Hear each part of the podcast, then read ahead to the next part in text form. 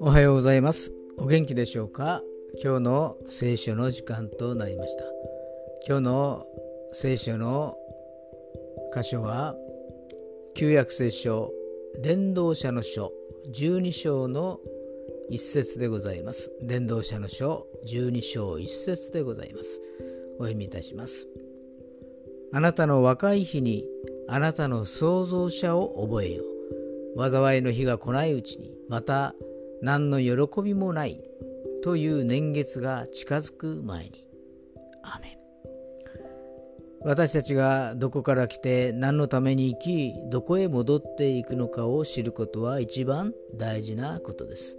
創造主なる唯一の神様を知れば何があっても乗り切れる力が与えられます。今日も神様と共に歩むことができますように。それでは今日が皆さんにとって良き一日となりますように。ヨッシーでした。